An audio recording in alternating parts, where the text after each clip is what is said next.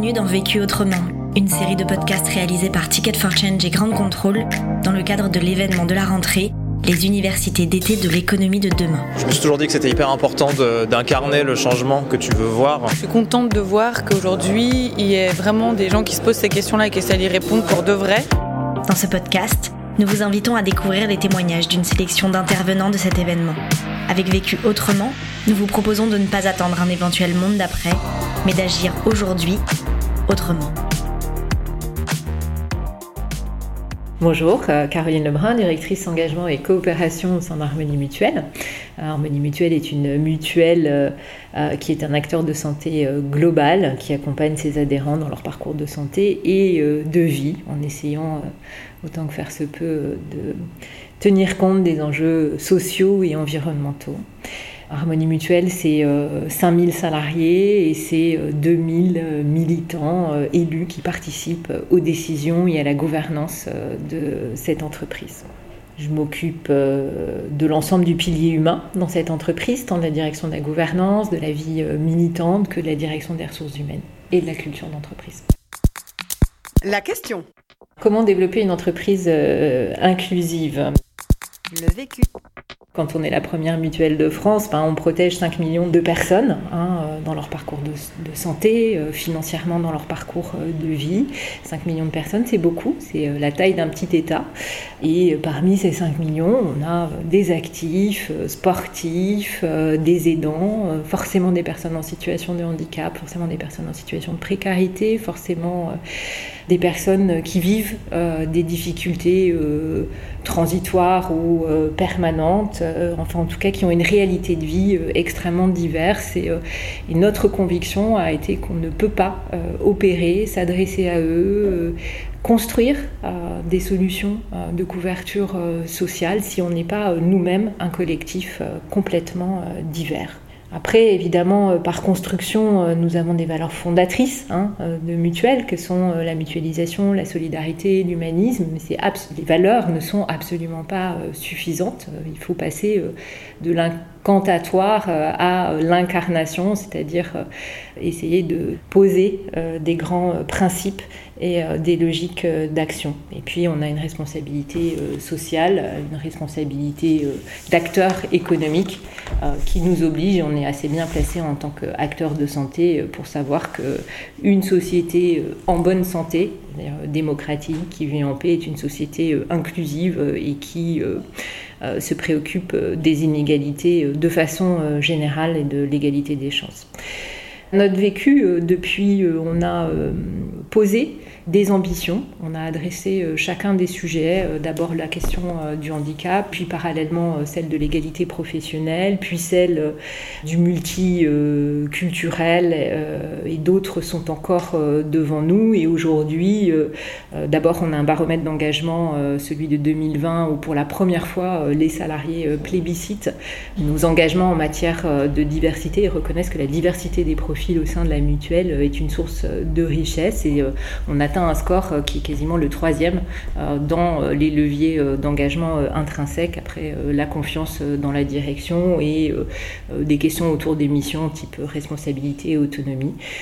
Aujourd'hui, ce dont nous sommes particulièrement fiers, c'est de pouvoir mesurer un indicateur global, presque holistique, j'ai envie de dire, qui s'appelle l'empreinte diversité et inclusion, hein, qui selon le modèle élaboré par Mixité, avec un taux de 80 sur 100. Euh, bien sûr, euh, des taux exceptionnellement bons euh, sur les questions de genre, hein, puisqu'on est à 90 sur 100 et on a un index égalité professionnelle de 93 sur 100, 94 sur les questions de handicap, ça fait trois années qu'on tutoie les 8% de taux d'emploi direct et indirect de personnes euh, en situation euh, de handicap, et puis euh, un score de 88 sur 100 sur ces, des enjeux de multiculturalisme. Donc une vision enfin holistique et non pas sujet par sujet dont nous sommes extrêmement, extrêmement fiers dans l'entreprise.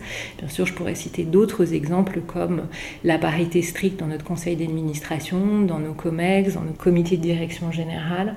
Euh, je pourrais citer euh, des actions très offensives hein, sur l'emploi des jeunes, sur l'emploi de salariés en situation de handicap. On a une multitude d'exemples qui aujourd'hui nous rendent fiers du développement de cette culture inclusive au sein d'Harmonie Mutuelle. Premier apprentissage. Premier apprentissage, euh, ben, euh, faire de l'inclusion un sujet de performance globale euh, porté au plus haut niveau par la direction, donc notamment par la direction générale et le conseil d'administration. C'est un travail collectif, c'est un travail qui doit embarquer le top, et le bottom. Je vais, je vais euh, y revenir et avec euh, une attention euh, particulière à l'embarquement de l'ensemble du corps social de l'entreprise, au premier chef desquels les managers. C'est-à-dire que la réalité de la maturité, de la perception de ce que doit être la diversité et l'inclusion chez les managers qui vont être les premiers acteurs de vos impacts en la matière est absolument fondamentale. Après, il y a plein de leviers type acculturation, etc. Enfin, euh, poser euh, clairement euh, au niveau de la direction générale, au niveau du conseil d'administration, des objectifs clairs, des intentions extrêmement claires, un cadre absolument normé et ne pas s'en défaire est absolument fondamental parallèlement. Deuxième apprentissage.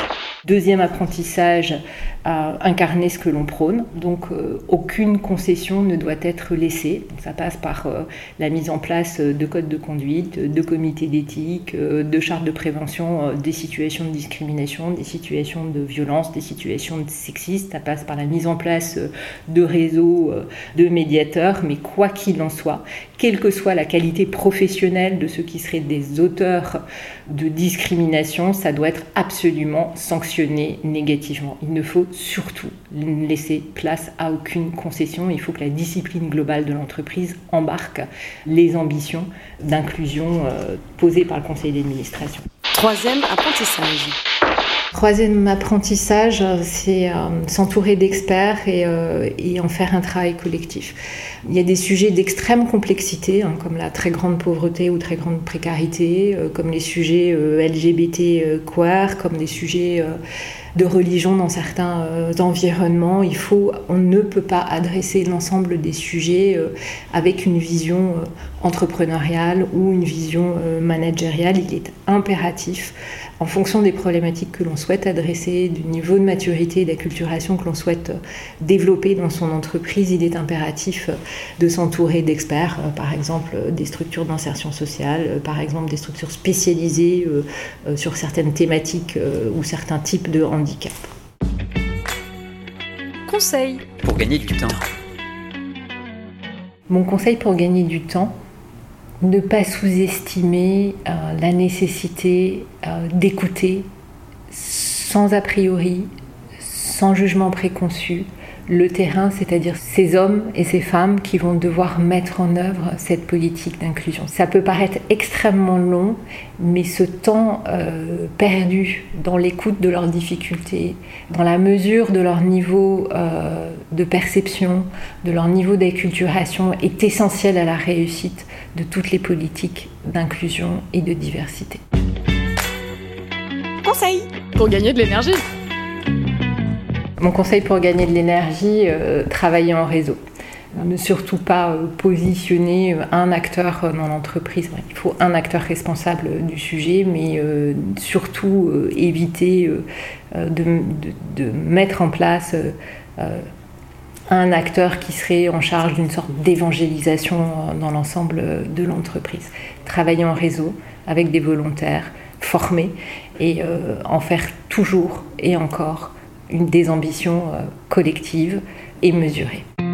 L'autre question alors la question que je me pose en ce moment, euh, c'est euh, comment je vais organiser les débats à l'intérieur de, mon comité exécutif autour de deux sujets qui sont complexes pour moi à adresser, qui sont les sujets de genre et la question du fait religieux qui n'est pas, en tout cas à date, un sujet de crispation euh, au sein de l'entreprise, mais qui pour autant devrait être, de mon point de vue, euh, débattu.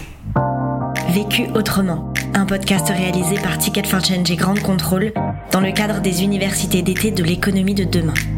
Aux côtés de notre intervenant, c'était des centaines d'acteurs de changement qui étaient présents à cet événement pour ne pas attendre un éventuel monde d'après, mais agir aujourd'hui, autrement.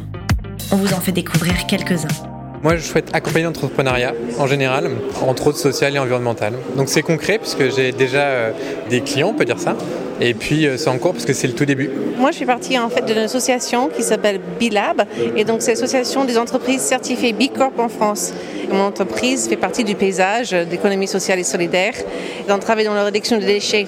On, crée des gourdes de compote euh, réutilisables, donc on peut remplir et réutiliser au lieu d'acheter à chaque fois et de jeter.